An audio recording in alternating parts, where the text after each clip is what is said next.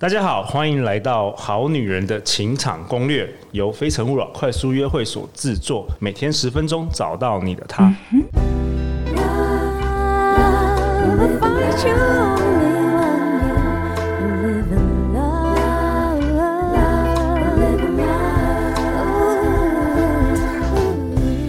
大家好，我是你们的主持人陆队长。相信爱情，所以让我们在这里相聚，在爱情里成为更好的自己，遇见你的理想型。今天我们邀请到的来宾是吴宇安律师。Hello，大家好，我是宇安律师。那我在职业五年多以来，我协助超过两三百位关于两性跟婚姻相关的法律问题。那我也常常有写文章去分享相关的议题在网络上。对，因为疫情的关系，我们今天跟宇安。然后还有另外一位来宾 Kira 是远端。Hello Hello，大家好，我是 Kira，Kira's Talk 的 Kira。然后欢迎来到我的节目，也听一下 Kira's Talk。我们也很常讲两性的问题。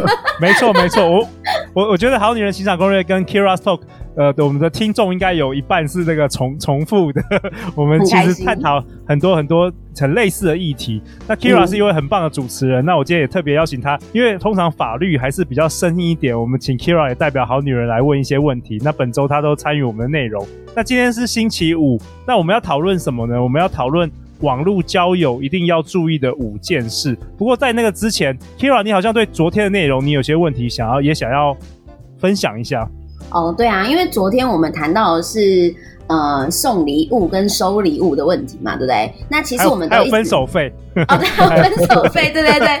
但是我们就是不断的提到说，哎，送礼物我们要怎么样，就是把握自己的权益这样子之类的。可是我们其实没有谈到的是收礼物的人，有时候收礼物大部分的那一方可能会是女方。我是说，大部分在亚洲社会上来说，嗯、呃，收礼物大部分都是好女人们这样子，所以好女人们，我我真的非常建议大家，如果你的男朋友人真的很好，他真的送了你一个非常贵重的礼物，在还没有确定你要跟这个人结婚之前，甚至你已经确定要跟他结婚了。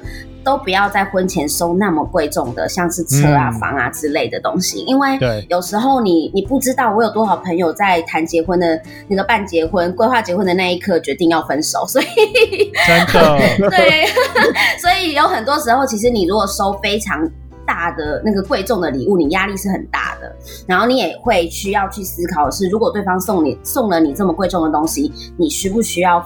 也返回给他一个这么贵重的礼物。Maybe 我们以后要做做有关疫情相关的这个主题。呃，现在很多人都 work from home，然后可能男女情侣啊，或者老公老婆，就是相处的时间突然变很多，然后开始 开始有各式各样的争吵，这也是陆队长常常听说的。那宇安，你今天要跟我们分享什么？网络交友一定要注意的五件事。对，我今天要跟大家分享这个，但是刚刚。那个，既然 Kira 提到这个，我也想给好女人们一些建议。好啊，对，就是如果你的另一半呢、啊，他们对你很好，他真的要送你们一些比较贵重的东西，然后你们也在仔细思考之后决定要收下来的话，那我给好女人们的建议就是，如果你男朋友真的说要送你，那你请跟他确认一下，这个东西他真的要送你，不管是你透过 Line 跟他。确认，或是哦，OK，或是你可能说，哎，不好意思，你等我一下，你再说一次，然后你偷偷的录他的音。对哦，这个过分了。反正就是，如果真的他要送你的话，我还是建议你确认一下他要送你的这件事，以免说到时候他想要跟你拿回去。对，也是保护你自己的权益。嗯，宇安，我也蛮好奇的，就是那如果说男生回复是一个贴图，比如说一个贴图就是比一个赞。那这样在法律上也构成是 OK 的吗？这其实会是解释的问题耶。就是如果你今天女呃，如果今天好女人们跟你的另一半确认说，你真的要送我这只表或送我这台车子吗？那如果你男朋友回答你的是说，当然呢、啊，我那么爱你，这个东西我就是要送你，证明我对你的爱。对，如果这样回，当然就没有问题。但是如果他只是回一个贴图的话，到时候真的有纠纷，可能就会回到解释上的问题，那胜率可能就没有那么高了。所以建议还是要确认清楚比较好哦。OK，好啊，那今天的内容就交给你了，于安。好，那回到我们今天要聊的内容，关于网络交友，特别要注意哪些事情呢？这边想先跟大家聊聊我们早一辈的人。我们可能就透过婚友社、联谊社，或甚至是哎，你们有没有看过在西门町那边有那种三轮车，然后后面挂着那个电话交友，请拨多少的那种的那个三轮车？对，我们以往交友的方式只有面对面，或是透过电话去交友，但是随着我们现在网络越来越发达，其实网络交友变得越来越简单了。那网络交友当然就伴随着很多的风险，对，那这是我要今天要特别跟好女人们聊聊，然后提醒大家不要去踩到这些地雷的。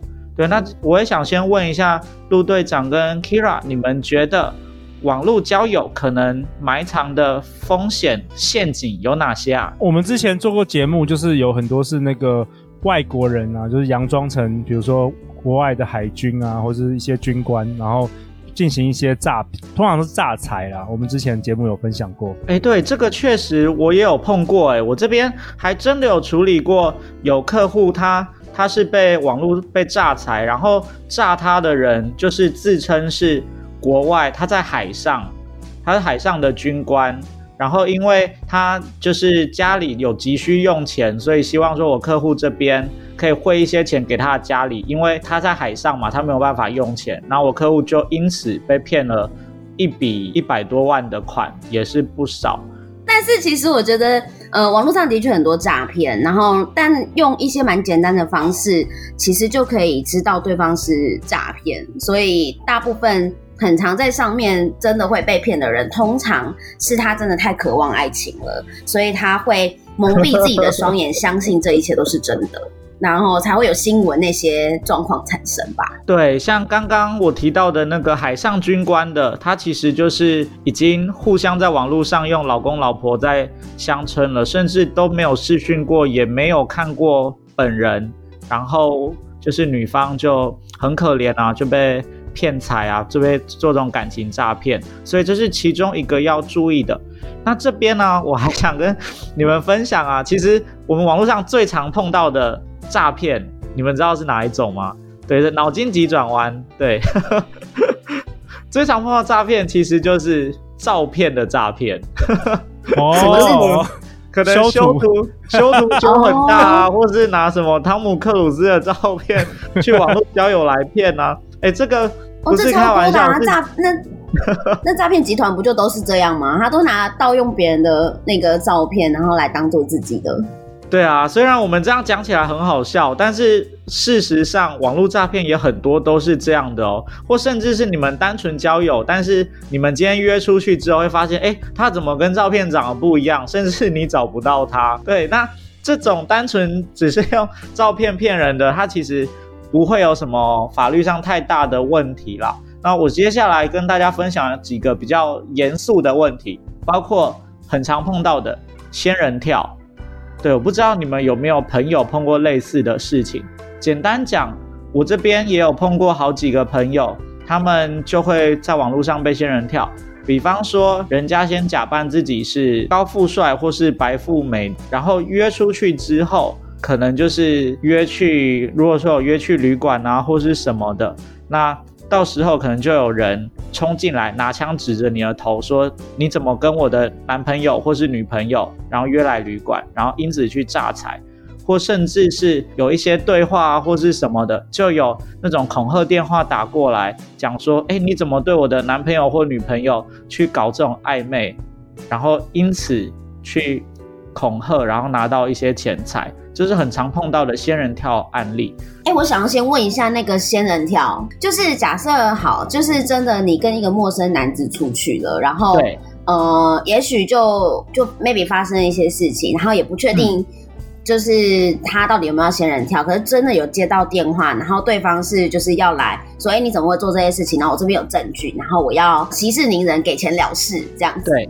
对，然后那如果这这个情况是可以报案的吧？我我就假设他不是真的要诈骗哈，跟真的是对方的女朋友之类的。可是如果那个其中有一方就是真的不知道对方是已婚人士，或者是有有男女朋友的，那他应该也可以保护自己的权益吧？嗯，对，只要是碰到这种状况，我建议第一个行为一定是先报警，或是你们去拨反诈骗电话，因为这种状况之下，就算对方是真的，他也不能随便的开口跟你要钱。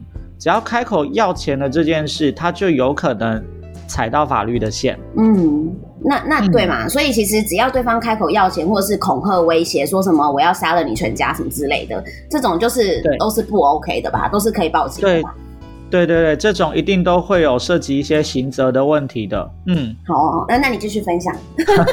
好，那最近比较常碰到的，其实会是诈骗集团，他们可能也类似用骗感情的方式，然后可能说我不跟你借钱，但是你账户可不可以借我用一下？因为我的存折搞丢了，你存折可不可以借我一下？我要我的朋友要汇一笔款项给我，然后再借我领出来。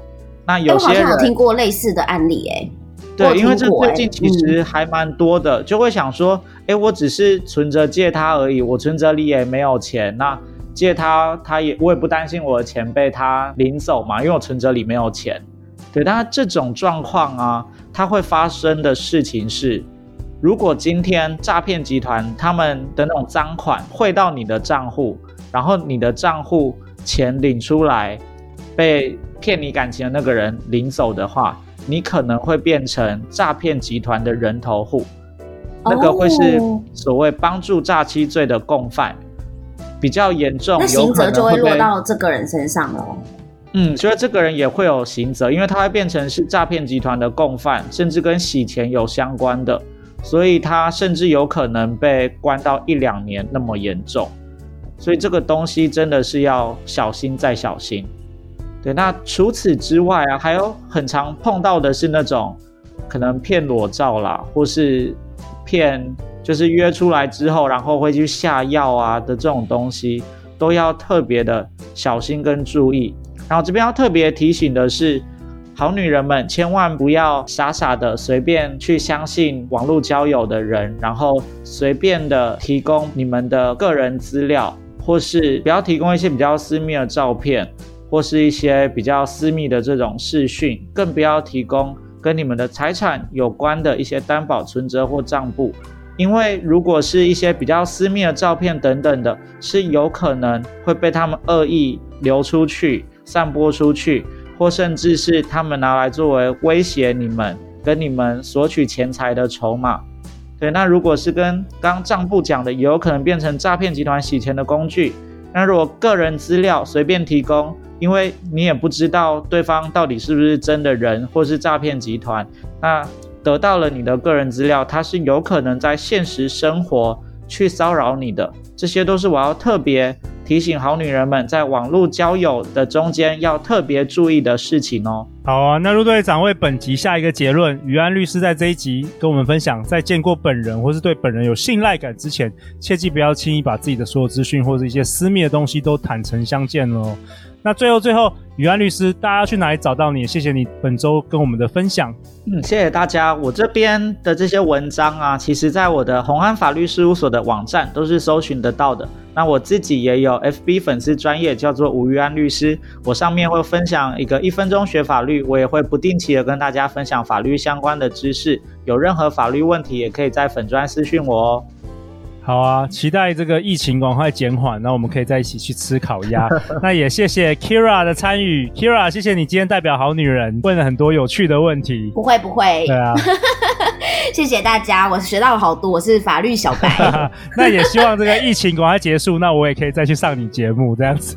好哟好哟，快来快来。